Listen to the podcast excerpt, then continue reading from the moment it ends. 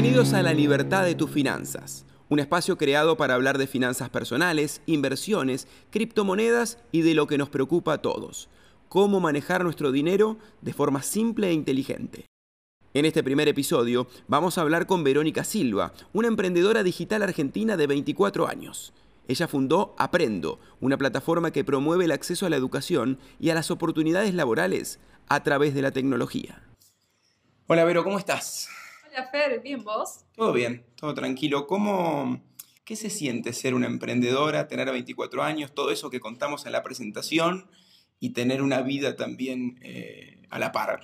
Wow, la verdad que es algo desafiante porque la vida del emprendedor es una carecita o más una montaña rusa. O sea, un día eh, tenés cosas como que, que te llevan al límite, cosas que te motivan y otros días también las cosas no salen como uno espera, pero también es parte del proceso y parte del aprendizaje de ser emprendedor. Y a todo eso uno intenta tener vida con amigos, estudiar, la familia. No, pero tal vez no te pasan cosas normales que a chicos de 24 años le puedan pasar. Bueno, es verdad eso, la verdad que, que, es bastante cierto, pero también en ese aspecto me pude ir haciendo amigos en el mundo emprendedor, personas que ya sean de mi edad o quizás más grandes, tienen experiencias similares a las mías y podemos sentir que, compartimos ese tipo de, entendimiento o perspectiva de las cosas y, la verdad que está bastante bueno. Te está escuchando una persona que tiene por ahí 30, 35 años y que dice, no, bueno, lo que pasa es que Vero seguramente tuvo una infancia rodeada de cosas de tecnología, fue a las mejores universidades, vivió seguramente en otro país y por eso arrancó con todo esto de emprender. ¿Quién era o cómo era Vero de chica? ¿Cómo era en el colegio? Nada más lejos que todo eso que dijiste. Le intentaba poner onda de estudio, nunca fui una alumna de 10. O sea, no soy ese tipo de emprendedor que vos decís era un niño prodigio cuando era chiquito, era obvio que iba a lograr algo y que iba a poder construir una aplicación. Nada más lejos, yo no sabía absolutamente nada de tecnología, no sabía ni cómo instalar juegos en la computadora, literal. Contanos cómo nace, cómo nace la, aplicación Aprendo y cómo fuiste caminando eh, ese desarrollo de la aplicación. Bueno, como vos decís, Aprendo nace a partir de una necesidad propia. Yo necesitaba un profe particular en, en la facultad. O sea, ya, ya venía el tema de, no ser alumna de 10. En la facultad también me acompañó. Em, y no podía encontrar. Y me puse a googlearlo y yo esperando tipo una solución sencilla, todo servido, al alcance de la mano, no existía. Y eso me sorprendió, porque me parecía algo tan básico que existiera una aplicación de profes particulares que yo pensé que ya lo daba por hecho. Y cuando no lo encontré, pensé, ¿qué pasa si lo hago yo? O sea, siento que es una buena idea, siento que le podría servir a mucha gente. Y así fue como que tuve esa idea, ese chispazo, que uno, cuando tiene las primeras ideas, se emociona un montón. Decís, listo, ya está, ya me veo en Miami manejando un Ferrari, eh, como que te imaginas como hipermillonario, empresario. Pero la realidad era que yo en ese momento estaba trabajando para pagar la universidad, no sabía de tecnología, no tenía equipo y mucho menos tenía dinero para invertir en un desarrollo tecnológico. Bien. ¿Cuál es el primer llamado que haces o lo primero que haces para decir, bueno, arranco? ¿Busco un amigo busco a alguien que sepa de tecnología? Lo primero que hice fue quedarme después de clase para preguntarle a los profesores qué opinaban de esta idea, porque la idea estaba tan verde que, no, que hasta me costaba contarla y lo empecé a desarrollar de una parte teórica. Eso me ayudó bastante eh, para darle forma y después empecé a participar de capacitaciones y de concursos del ecosistema emprendedor. Arrancaste diciendo algo clave, no tenía equipo. Ajá. ¿Armaste equipo? Sí, eventualmente, pero no en ese momento. O sea, cuando tuve la idea, estaba por cumplir 21 años y todos mis amigos tenían, que tenían la misma edad, muchos estaban estudiando y en ese momento como que no encontraba a alguien que se quisiera pasar los sábados trabajando en algo que, que va a dar frutos a largo plazo. Y lo que hice fue una alianza con un instituto de programación donde desarrollamos en conjunto la primera versión, el MVP de Aprendo. Y esto lo hicimos en conjunto con sus estudiantes y, y, graduados que quisieran aportar su tiempo y hacer como una especie de práctica profesional con un proyecto real. En el momento en el que uno comparte una idea, empieza, el empieza la, oportunidad que puede darse, vos me dirás si es así, de que esa idea la tome otro y la ejecute otro. ¿Tuviste ese miedo? Sí, creo que un montón de emprendedores tenemos ese miedo al principio, pero después nos damos cuenta que está todo en la cabeza. O sea, puede ser, si tenés algo que es patentable, patentalo, hacelo. Pero, ¿qué te vas a quedar sin contar tu proyecto, sin hacer networking porque tenés miedo que te lo roben? Cuando en realidad lo que vale más es la implementación. Hasta ahora es un cuento soñado. Estoy casi seguro que en ese sueño o en ese camino hubo un montón de obstáculos. Sí, claro que lo subo. Lo subo porque empecemos por el punto de que yo esto lo podía hacer en mis tiempos libres después de la facultad y el trabajo. Entonces, el proyecto como que fue avanzando muy lento, fue todo como muy de a poco, pero era el tiempo que le podía dedicar.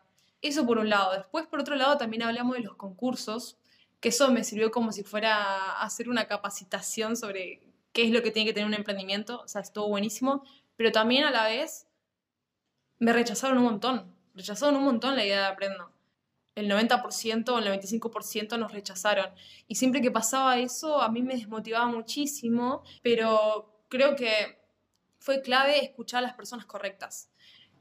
entre tantos no, habían algunos sí, de personas que sabían, que eran expertos, personas que yo respetaba mucho su opinión y que había tenido el, gusto de cruzarme en el camino. Y, decidí también escuchar a ellos eh, y seguir y aprender de los errores y ser flexible en pos de, que el emprendimiento creciera. ¿Qué rol jugó la familia, tu familia? Eh, la familia, cuando les conté la idea, em, se entusiasmaron un montón.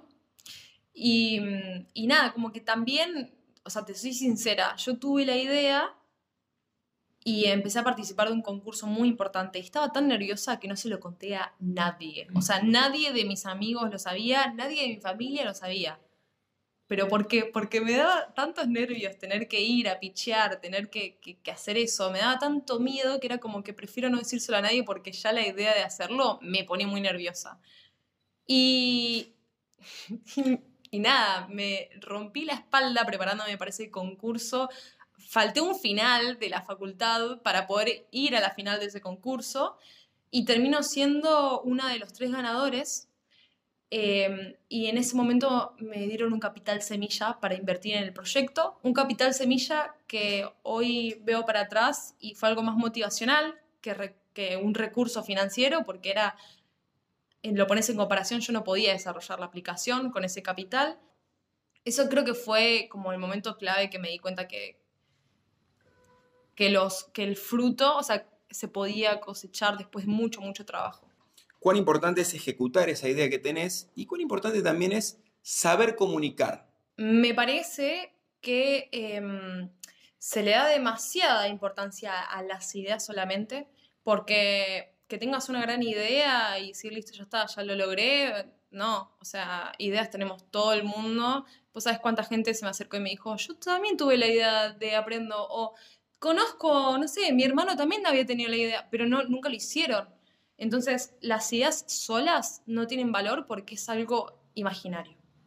Pero es algo también muy, que, lo, que esa creatividad lo tienen que tener los emprendedores también a la hora de, encontrar soluciones. Plasmarla. Claro, yo creo que plasmarla es muchísimo más importante que, tener la idea inicial, eh, porque es lo que define el valor de esa idea, es lo que, lo que cambia eh, el negocio, lo que, lo que es desarrollar el producto, desarrollar ese servicio.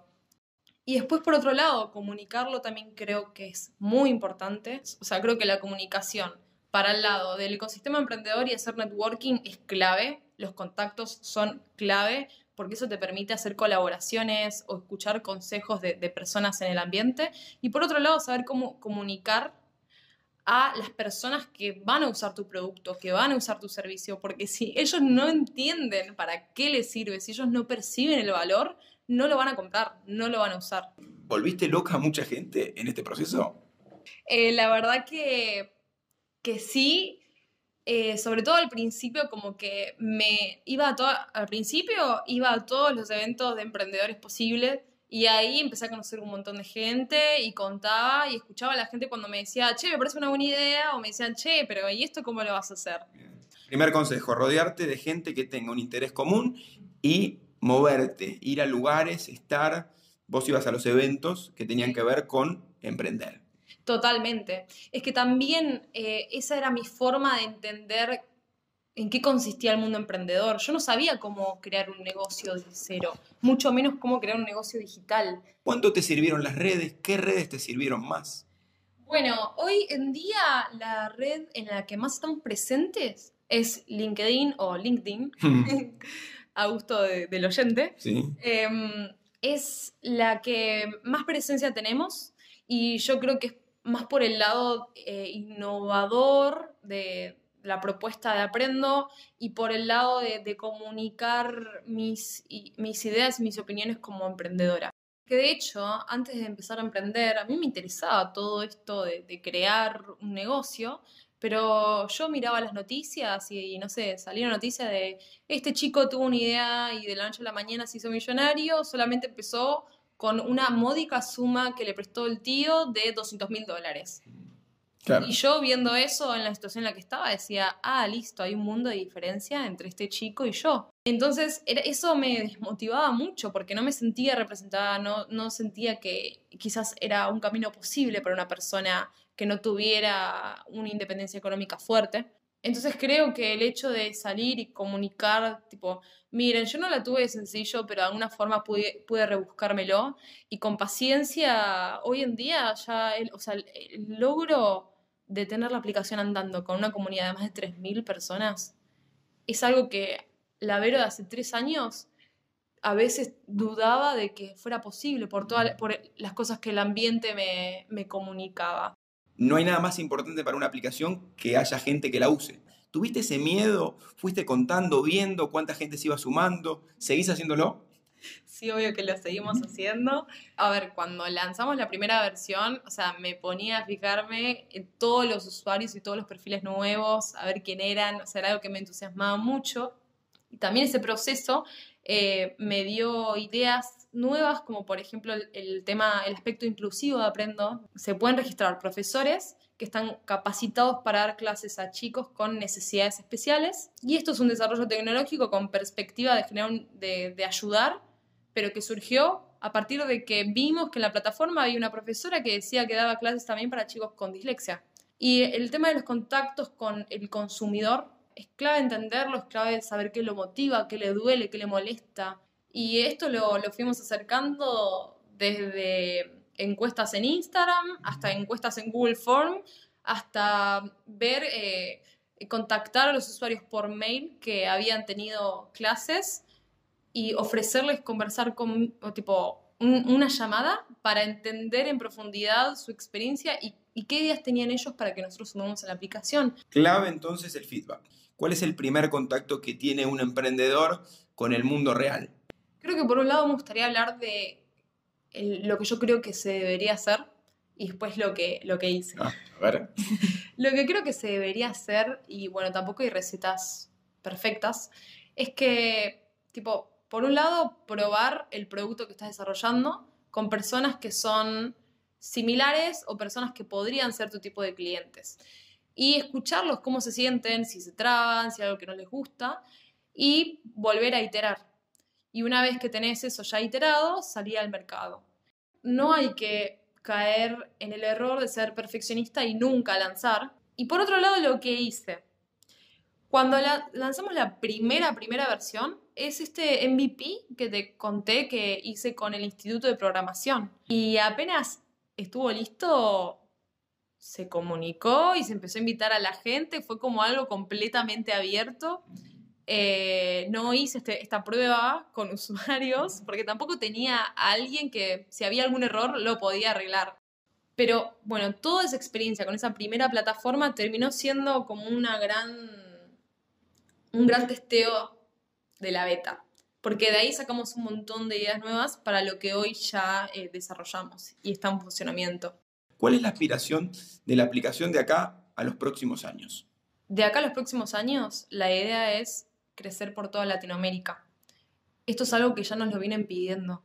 Tipo, desde otros países nos hablan como, Ay, Aprendo ya está presente acá en Perú, acá en Uruguay o acá en Bolivia y no todavía. Entonces, queremos hacer eso, queremos expandirnos más allá de Argentina. porque vemos que la enseñanza extracurricular es algo que está presente en todos lados. Podemos ser un socio estratégico para aquellas personas que enseñan de forma independiente, como profesores freelancers. Buscamos eso y también por otro lado buscamos generar un impacto positivo. ¿Cómo, cómo definís vos a un emprendedor? ¿Qué, ¿Qué hay que ser para ser emprendedor? Yo, tipo, diría, un emprendedor es alguien que tiene una idea o que se quiere, quiere desarrollar un negocio, por sí mismo tiene que encontrar la respuesta a todo. Porque no es que tenés a alguien que te dice, che, hace esto, anda por allá, anda por acá. Yo creo que un emprendedor es independiente. Pero también creo que se puede emprender estando en relación de dependencia. Vos podés estar con tu trabajo, que salís a las 6 de la tarde y tres días a la semana le dedicas tiempo a tu emprendimiento y no por, y por tener un trabajo no es que sos menos emprendedor, es una cuestión de números. Claro.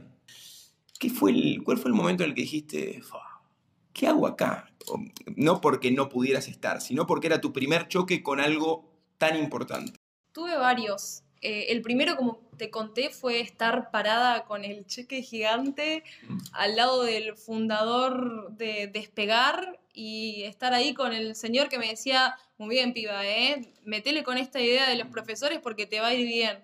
Después hubieron situaciones ya más relacionadas con, con mi vocación, diría, de comunicar eh, el hecho de ser emprendedora, que me ha sucedido, por ejemplo, la primera charla que di, la di en Google.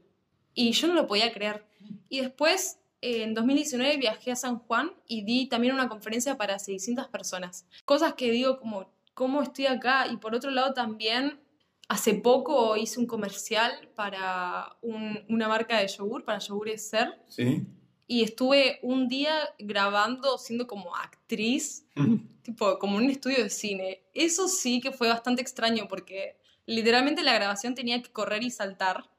Y yo pensé, ¿cómo teniendo una idea para una aplicación y trabajando detrás de una computadora, terminé con 30 personas mirando cómo saltaba. O sea, súper raro. Bueno, fue raro, ¿viste? Te encontraste con momentos fa, así que no podías creer, o con personalidades que te cruzaste. Sí, sí, la verdad que tuvimos como el honor de, ser reconocidos en distintas etapas del emprendimiento por organizaciones y figuras. Bueno, eh, recibimos una beca de Google eh, también ONU Mujeres eh, nos, ayudó con un programa de capacitación. Eh, en 2019 nos recibió el expresidente Macri en la Quinta de Olivos para un, un día que reconoció a emprendedores tecnológicos la repercusión que tiene. Y bueno, ni hablar del premio del MIT que nos dice que, somos uno de los mejores innovadores de Latinoamérica. Y eso es algo que, me tocó mucho personalmente. ¿Tenés guardado los no que te dijeron? Como una lista tipo Arias Stark. Una lista negra.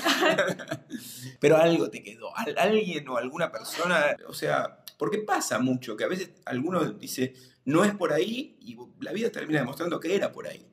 Totalmente, eso pasó un montón. No sé por qué eh, la gente quizás no, no veía la misma visión que yo tenía, pero un montón de gente juzgaba quizás mi capacidad o veía la ambición que yo tenía y pensaba que era ignorancia. Y yo seguí, y yo seguí, y yo seguí, y yo seguí, y hoy en día no hay, no hay nada ni nadie que me pueda bajar de esto. Hablaste de trabas y hace un ratito mencionaste a ONU Mujeres y te quiero preguntar si el género fue una traba. Y podríamos decir que fue una traba em, en la percepción de otras personas eh, acerca de mi capacidad como emprendedora. Y es algo que también hablando con otras mujeres en tecnología también lo sintieron. Es algo cultural, lamentablemente, porque los, tipo, los, los números hablan de que las mujeres emprendedoras somos igual de capaces, obviamente, que los hombres emprendedores. O sea, emprender no tiene género y la tecnología mucho menos. Em, pero ¿sabes lo que hacía cuando o recibía esos no o me sentía discriminada?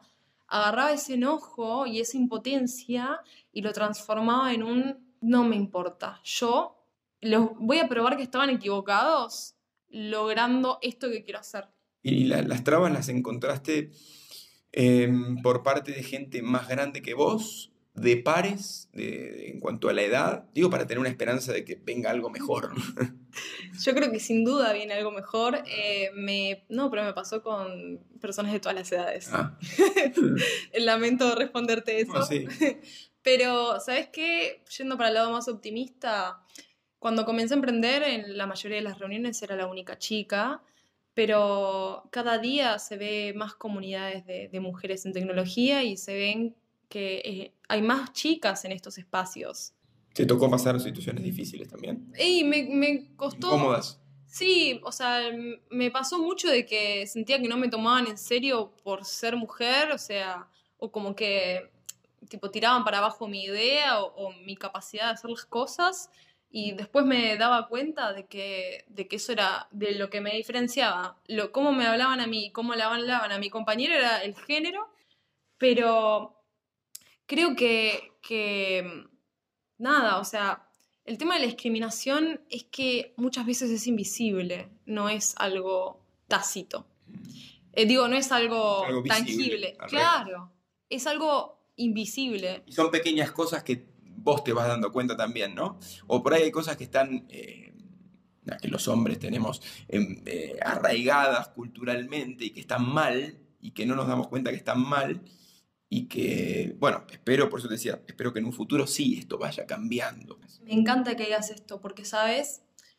Em, en esto de comunicar lo que hago, me escriben muchas veces personas que, que, les gustaría también llevar adelante sus ideas y no sabes cómo me emociona cuando por un, o sea, obviamente cuando recibo mensajes de chicas adolescentes diciendo que me admiran, es hermoso, pero cuando también recibo mensajes de chicos adolescentes diciendo que me admiran y que quieren ser como yo, por un lado, tipo, me explota la cabeza como siento que, y por otro lado veo como, qué lindo, porque me ven primero como emprendedora y no, no ven primero que mi género, que está genial, y por eso también es tan importante la representación femenina. Fundamental. Miro, te quiero primero agradecer por este tiempo, por haber charlado, por habernos contado tu historia. Quiero saber una cosa, cuando alguien te quiere contactar, lo hace por tus redes sociales. Yo pienso que es fundamental tu, guía o por lo menos una palabra tuya que pueda ayudarlos para, encaminarse. ¿Vos sos de dar una respuesta? ¿Sos de, ¿Sos de dar ese feedback al que se comunica con vos? Sí, obvio. O sea, los mensajes que veo los contesto. Eh, pero bueno, también a veces llegan demasiados mensajes.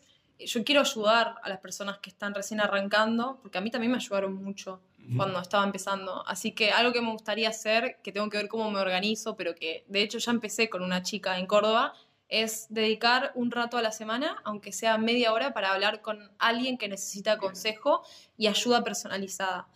Y quizás nunca termine de, de, ayudar a la gente que me pide consejo, pero de alguna forma genero un impacto y le doy feedback o acompañamiento eh, a alguien que está recién arrancando, que, todavía tiene que construir esa confianza en animarse.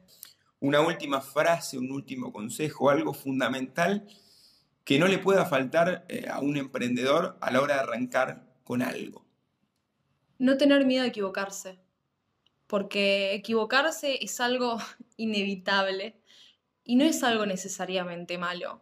O sea, del error podemos aprender y si te estás equivocando porque estás haciendo cosas que, están eh, fuera de tu zona de confort, porque estás intentando cosas nuevas, porque te estás metiendo con, ideas quizás como muy ambiciosas, y si te va mal, no pasa nada. El peor es no intentarlo y quedarte con la duda para siempre de qué hubiese pasado si yo lo hacía. Si te va mal, la próxima lo volvés a hacer, pero con ese conocimiento anterior. Y es más probable que la rompas. O sea, clave tenerlo en cuenta.